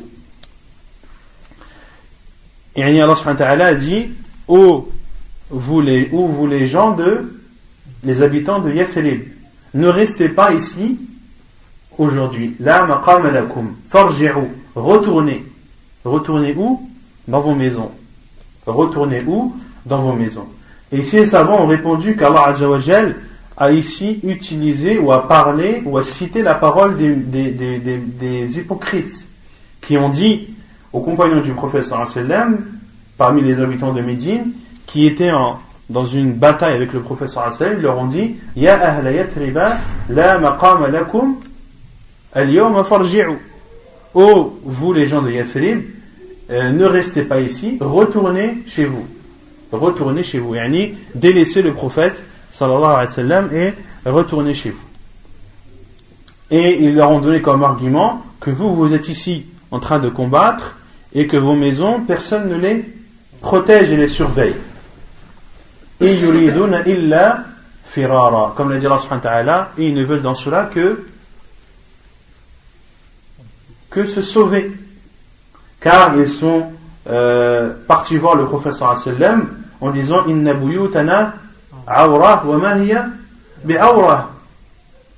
Ils ont dit, bon, envoyé d'Allah, nos maisons sont, sont sans protection. Wa bi awra. Alors qu'ils n'avaient pas besoin de, de protection. Ils ne voulaient dans cela que partir et se sauver. Et ici, Allah a parlé ou a cité la parole des hypocrites, al-munafiqin, et ne l'a pas nommé ainsi. Allah Azzawajal a nommé al-Madina. Naam. وعن ابي هريره ان رسول الله صلى الله عليه وسلم قال ان المدينه كالكير تخرج الخبيث لا تقوم الساعه حتى تنفي المدينه شرارها كما ينفي الكير خبث الحديد حديث صحيح رواه مسلم Et selon Abu Huraira, anhu, le prophète sallam a dit que Médine est comme un soufflet qui fait sortir le mal et le mauvais. Et l'heure n'aura lieu que lorsque Médine aura expulsé tout le mal euh, qui y réside. Comme le soufflet euh, nettoie euh, les saletés du fer, comme le soufflet utilisé par le forgeron pour, pour attiser le feu et pour nettoyer ainsi le fer qui est forgé. Hadith authentique rapporté par euh, Muslim dans son Sahih et Médine fera sortir l'ensemble de, ces hypocrites, des hypocrites qui y résident et des pervers euh, en grande quantité quand? À la fin du monde, euh, lorsque euh, Al-Masih al-Dajjal arrivera aux portes de Médine, et c'est là où tous les hypocrites, tous les pervers iront le, le rejoindre. Et ainsi Médine sera purifié de, euh, de, tout, de tout mal euh, et de toute personne mauvaise. فضل مسجدها وفضل وفضل الصلاة فيها وفضل الصلاة فيه les mérites de ces mosquées et le mérite de prier dans celle-ci, c'est-à-dire dans la mosquée de Médine. عن أبي هريرة رضي الله عنها رضي الله عنه يبلغ به النبي صلى الله عليه وسلم لا تشد الرحال لا تشد الرحال إلا إلى ثلاثة مساجد مسجد هذا ومسجد الحرام ومسجد الأقصى ومسجد الأقصى. حديث متفق عليه. Selon Abu Huraira, qui rapporte du prophète sallallahu alayhi wa sallam, qui a dit ne, que le, voyage ne doit pas être entrepris uniquement envers ou vers trois mosquées. Ma mosquée, celle-ci, la mosquée euh, sacrée, c'est-à-dire de la Mecque, et la mosquée de l'Aqsa, Jérusalem. Hadith authentique rapporté par Al-Bukhari et Muslim. Ici, le professeur Hassan a dit La rihal, ay la tusafiru. Il dit ne voyagez pas, c'est-à-dire ne voyagez pas vers un endroit que vous considérez comme étant sacré. Vous voyagez vers un endroit afin d'adorer Allah subhanahu wa ta'ala en considérant cet endroit sacré. Car il est autorisé de voyager pour aller rendre visite à sa famille ou autre. Certains ont compris de ne pas voyager, c'est-à-dire qu'il était interdit de voyager sauf si tu vas à la Mecque, à Médine ou à Jérusalem. Non. Tu n'as pas le droit de voyager avec l'intention d'adorer et en considérant un endroit sacré, sauf si tu euh, voyages euh, pour aller prier à la mosquée du professeur sallam ou bien à la mosquée de la Mecque ou bien à la mosquée de Jérusalem. وعنه قال قال رسول الله صلى الله عليه وسلم صلاة في مسجد هذا خير من ألف صلاة في غيره من المساجد إلا المسجد إلا المسجد الحرام Et selon lui, c'est-à-dire selon Abu Huraira également, le prophète a dit Une prière dans ma mosquée est meilleure que mille prières dans d'autres mosquées, sauf la mosquée de la Mecque. Sauf la mosquée sacrée, c'est-à-dire la mosquée de la Mecque. Hadith authentique rapporté par Al-Bukhari et Muslim. Et une prière dans la mosquée de la Mecque équivaut à, à 100 000 prières dans euh, autre qu'elle. Et une prière dans la mosquée de Jérusalem équivaut à 500 250 Non Il y a un hadith qui dit que euh, qui dit qu'une prière dans la mosquée de Jérusalem en vaut, 500 dans d'autres mosquées, mais le hadith est faible. Le hadith est faible, il ne doit donc pas être pris en considération. Et le hadith authentique, c'est un hadith où le Hassan a dit que euh, une prière dans sa mosquée en vaut 4 à la mosquée de l'Aqsa. Qu'une prière dans la mosquée du professeur Hassan en vaut 4 dans la mosquée de Jérusalem. Donc, qu'une mosquée à Jérusalem vaut combien de prières? Non J'ai dit une prière Une prière, non. Qu'une prière dans la mosquée du professeur sallam vaut quatre prières dans la mosquée de Jérusalem. Donc une mosquée à Jérusalem vaut 250. Ce que j'ai dit. Donc une prière dans la mosquée de Jérusalem vaut donc 250 prières et non pas 500 car ceci, car ceci est rapporté dans un hadith faible. وعن عبد الله بن زيد أن رسول صلى الله أن رسول الله صلى الله عليه وسلم قال ما بين بيتي ومنبري روضة من رياض الجنة حديث متفق عليه et selon Abdullah ibn Zayd, il rapporte que le prophète sallallahu alayhi wa sallam a dit Entre ma maison et mon minbar, il y a un jardin parmi les jardins du paradis. Hadith authentique rapporté par Al-Bukhari et Muslim. dans ce hadith, le professeur Hassan nous informe qu'entre sa maison et son minbar, il y a un jardin parmi les jardins du paradis. Donc ici, le professeur Hassan nous informe d'une chose invisible, euh, à laquelle nous devons croire avec certitude. À laquelle nous devons croire avec certitude. Comment est-ce que cet endroit fait partie des jardins parmi les jardins du paradis? Allahu On ne sait pas comment. Comme le professeur Hassan a dit, que le Nil et le Frat puisent leur source du paradis. Comment est-ce que cela euh, est concrètement? Allah A'lam. Mais le professeur nous en a informé et on se doit, on se doit d'y croire. Et ici, euh, beaucoup de gens font l'erreur de, euh, de ils pensent que le fait de prier dans cet endroit entre euh, entre la maison du professeur Hassan et son minbar, qui est appelé Ar-Rawda, qui est jusqu'à notre époque, euh, elle est caractérisée, si vous allez à la mosquée de Médine, par les tapis verts. Les tapis de Médine, en général, sont rouges dans la mosquée, sauf à cet endroit où ils sont, où ils sont verts pour montrer euh, que c'est euh, cet endroit-là qui est visé ou qui est, euh, que le professeur a parlé dans ce hadith authentique, apporté par Al-Bukhari et Muslim. Mais il n'y a pas de preuve qu'il est meilleur de prier dans cet endroit plus qu'un autre de la mosquée. Et les savants disent même que lorsqu'il y a la prière obligatoire, la prière en groupe, que le meilleur endroit dans lequel la personne peut prier à Médine, c'est le premier rang c'est le premier rang, car le professeur a, a fait l'éloge du premier rang. Et s'il savait ce qu'il y avait dans la danne et dans le premier, dans, le premier sof, il se serait disputé, voire même, ils, ils, ils, auraient utilisé comme moyen le, tirage au sort. S'il savait ce qu'il, s'il savait le bienfait de la et de prier dans le premier saf, ils se seraient, euh, ils auraient fait en sorte de prier même au point d'en arriver au tirage au sort.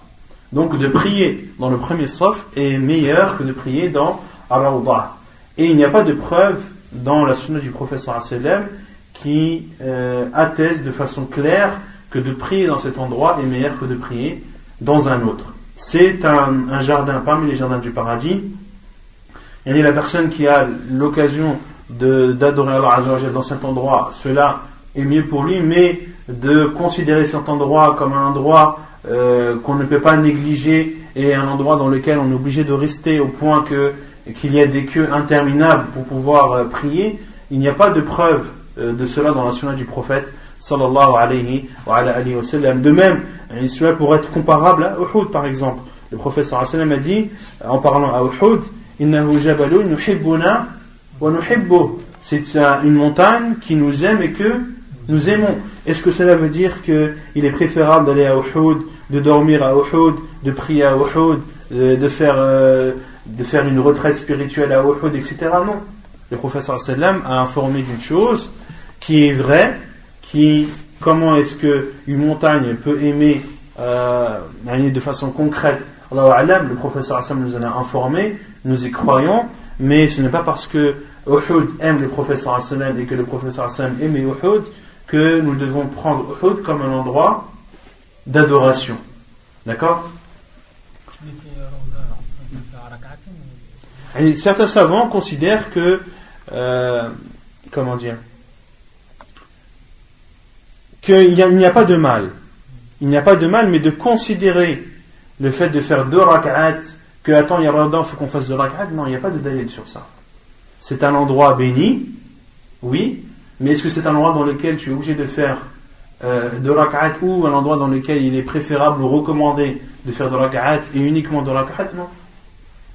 C'est toutes sortes d'adorations qui sont préférables d'être faites dans, dans, cet endroit et, non, et pas seulement de faire euh, deux rak'at. Car les gens, à cause de cela, pensent que de prier dans cet endroit est meilleur que de prier dans un autre endroit de la mosquée du prophète. Des fois, ils se trompent, parce qu'il y en a des fois avec, euh, je sais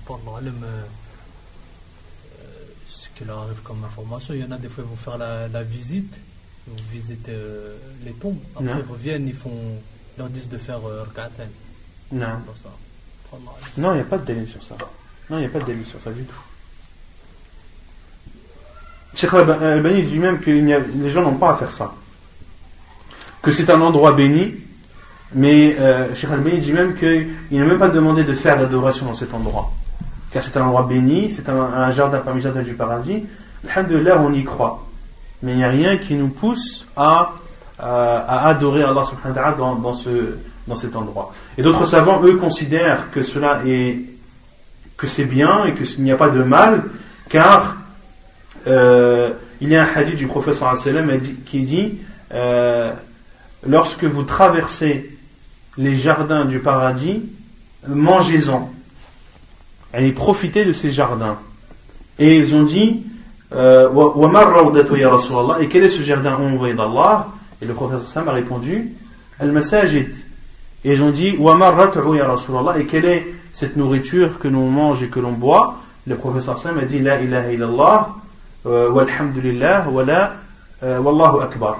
La ilaha illallah, walhamdulillah, wallahu akbar. Donc, le savant déduit que le fait que Rawda fasse partie des jardins parmi les jardins du paradis, c'est-à-dire que c'est l'endroit dans lequel euh, il t'est demandé ou qu'il est préférable d'adorer Allah subhanahu wa ta'ala de façon générale, mais non pas de le préciser comme étant deux rak'at. آداب زيارة المسجد والقبر الشريفين إن الأفضلية التي اختص بها المسجد النبوي الشريف والمسجد الحرام والمسجد الأقصى هي تكريم من الله سبحانه وتعالى لهذه المساجد الثلاثة. donc les règles à respecter dans la visite de la mosquée du prophète sallam et euh, des tombes.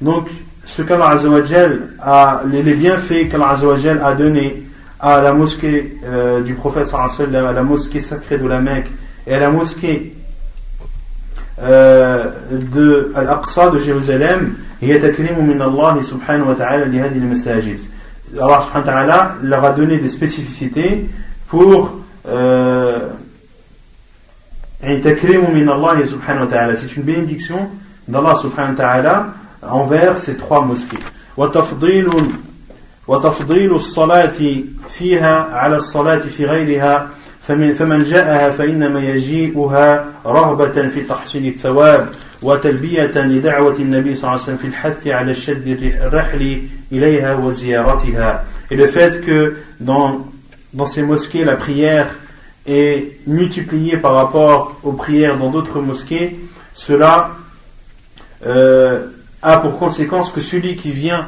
prier dans cette mosquée vient pour, pour acquérir euh, de, des récompenses et pour répondre à l'appel du prophète sallam lorsqu'il encourage de prendre ou de voyager vers ces trois mosquées.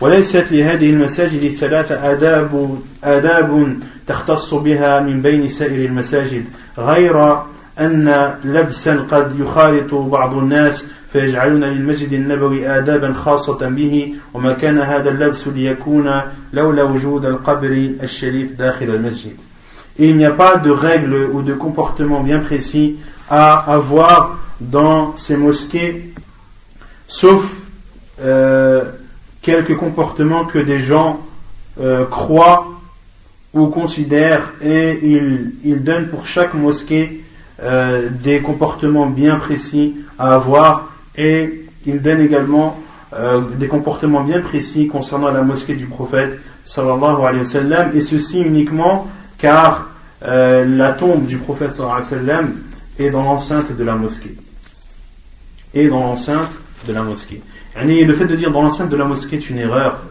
car le professeur Hassan n'a pas été enterré dans la mosquée. Le professeur Hassan a été enterré dans sa maison, sallallahu alayhi wa sallam. Et euh, lorsqu'il y a eu l'agrandissement de la mosquée, la maison est, est entrée dans l'enceinte de la mosquée. Mais la, la maison est restée intacte, est restée comme telle et a bien été séparée par plusieurs murs pour bien montrer que ce sont deux édifices différents, qu'il y a la maison du prophète sallallahu et qu'il y a sa mosquée sallallahu alayhi wa sallam. وحتى يكون المسلم على بينة من أمره إذا قام إذا قدم المدينة وأراد أن يزور المسجد النبوي نورد آداب زيارته Et afin que le musulman soit clair dans les actes qu'il a à faire lorsqu'il arrive à Médine et lorsqu'il veut visiter la mosquée du prophète sallam, nous allons citer quelques comportements à avoir durant cette visite. أولا إذا دخل فليدخل برجله اليمنى ثم ليقل اللهم صل على محمد وسلم اللهم افتح لي أبواب رحمتك Premièrement, lorsqu'il rentre, qu'il rentre de son pied droit et qu'il dise Oh Allah, prie sur Muhammad et salue-le اللهم افتح لي أبواب رحمتك Oh Allah ouvre-moi les portes de ta miséricorde أو أعوذ بالله العظيم وبوجهه الكريم وسلطانه القديم من الشيطان الرجيم ou bien de dire je demande la protection d'Allah l'immense euh, par son visage saint et par sa, son pouvoir ancien euh, je demande sa protection contre le diable lapidé ثانيا ثم يصلي ركعتي تحية المسجد قبل أن يجلس Deuxièmement, il doit prier deux rak'at euh, avant de s'asseoir à la mosquée.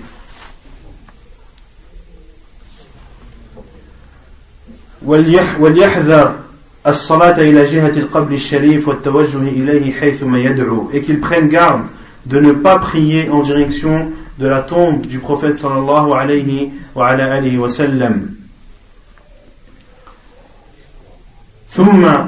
ou bien de se diriger vers la tombe du prophète sallallahu alayhi wa sallam lorsqu'il invoque donc il est interdit de se diriger vers la tombe du prophète pendant la prière ou pendant les invocations.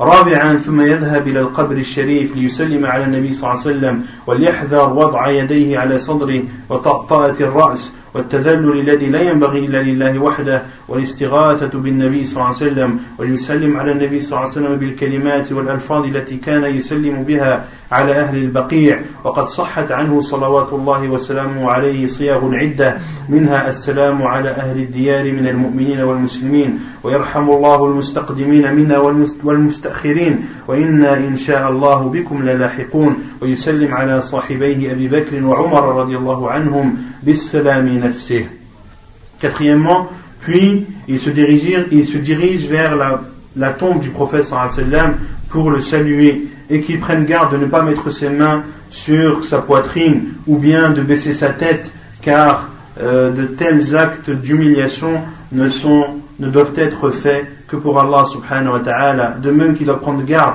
de ne pas demander le secours au prophète sallallahu alayhi wa sallam et qu'il salue le prophète sallallahu alayhi wa sallam par des paroles et des formules que le prophète sallam utilisait lorsqu'il saluait les gens de l'Baqi', les, les tombes de l'Baqi' et cela a été rapporté de façon authentique et de diverses formules. Parmi ces formules, ce que le professeur sallam disait Assalamu ala ahli diyari min al-mu'mina wal muslimin que le salut soit sur vous, euh, vous qui habitez cette terre, c'est-à-dire al-Baqi' parmi les croyants et les musulmans et qu'Allah fasse entrer dans sa miséricorde ceux d'entre nous qui vous rejoindront rapidement et ceux qui vous rejoindront après. Et par la, par la volonté d'Allah, nous vous rejoindrons. Et également qu'il salue euh, ses deux compagnons, Abu Bakr et Umar en utilisant le même salut. Donc ici l'auteur n'a pas cité ce qui est rapporté par Ibn Umar anhu, car Ibn anhu, lorsqu'il revenait de voyage, il saluait euh, le prophète sallam, Abu Bakr et son père en disant, lorsqu'il était devant la tombe du prophète sallam, Assalamu alayka ya Rasulallah wa rahmatullahi wa barakatuh. Puis il se décalait vers la droite et disait Assalamu alayka ya Abu Bakrin wa rahmatullahi wa barakatuh. Et lorsqu'il se décalait encore un peu à droite, et disait Assalamu alayka ya abati. Que le salut d'Allah soit sur toi, au père. En parlant à son père Omar al-Khattab radiallahu anhu. خامسا وليس من الأدب أن يرفع صوته في المسجد أو عند القبر الشريف فليكن صوته خفيفا إن إذ الأدب مع الرسول صلى الله عليه وسلم ميتا كالأدب معه حيا De même qu'il ne doit pas élever sa voix devant la tombe du prophète sallallahu alayhi wa. Il doit parler de à voix basse et chuchoter, car les, les, comportements que devait avoir le musulman durant le vivant du prophète sallam doivent être les mêmes, même après sa mort sallallahu alayhi wa. Or, durant son vivant, il était interdit de lever sa voix devant la voix du prophète sallallahu alayhi wa sallam. Ya amanu la tarfa'u nabi. Ô vous qui avez cru, n'élevez pas vos, vos voix au-dessus de la voix du prophète sallallahu alayhi wa sallam, et ceci du vivant du prophète sallallahu alayhi wa sallam comme euh, après sa mort. سادسا وليحرص على الصلاة في جماعة في الصفوف الأولى لما في ذلك من الفضل الجم والثواب العظيم et qu'il s'efforce de prier en groupe dans le premier rang car il y a dans cela des biens immenses et une récompense grande. سابعا ولا يحمله الحرص على الصلاة في الروضة أن يتأخر عن الصفوف الأولى فليس للصلاة في الروضة فضل يميزها من الصلاة في سائر أجزاء المسجد. Septièmement, que son désir de prier dans un rawda, c'est-à-dire entre la maison du prophète sallam et son minbar, que cela ne soit pas une cause pour qu'il euh, prie derrière le premier rang, car il n'y a pas de mérite bien connu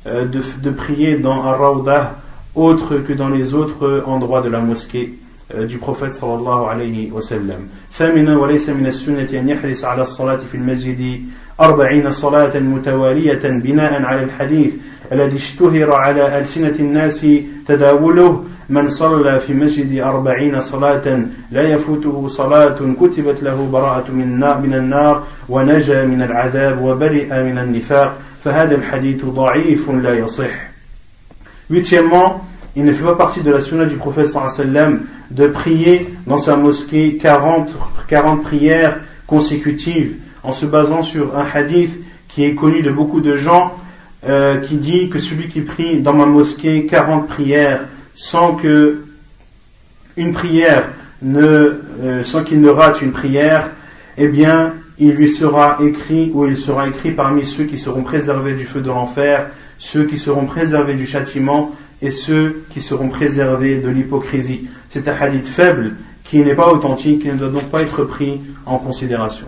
Et ici, pour donner un exemple, صح عن النبي صلى الله عليه وسلم أنه قال من صلى في مسجد قريته أربعين, أربعين يوما لا تفوته لا تفوته تكبيرة الإحرام كتبت له براءة من النار وبراءة من النفاق Il y a un hadith qui est Hassan où le prophète sallallahu alayhi wa sallam dit celui qui prie 40 jours dans la mosquée euh, de son quartier ou la mosquée de l'endroit où il habite sans qu'il ne rate le premier takbir eh bien, il lui sera écrit, euh, il sera préservé de l'enfer et il sera préservé de l'hypocrisie. C'est un hadith général qui parle de 40 jours et non pas 40 prières, et qui parle de toutes les, de, de, de, de, la mosquée de ton quartier, donc toutes les mosquées de la terre et non pas la mosquée du prophète sallallahu alayhi wa sallam. On aktafi bihada al-qadr, subhanakallahumma bihamdik, ashhadu an la ilaha illa ant, astaghfiruka wa.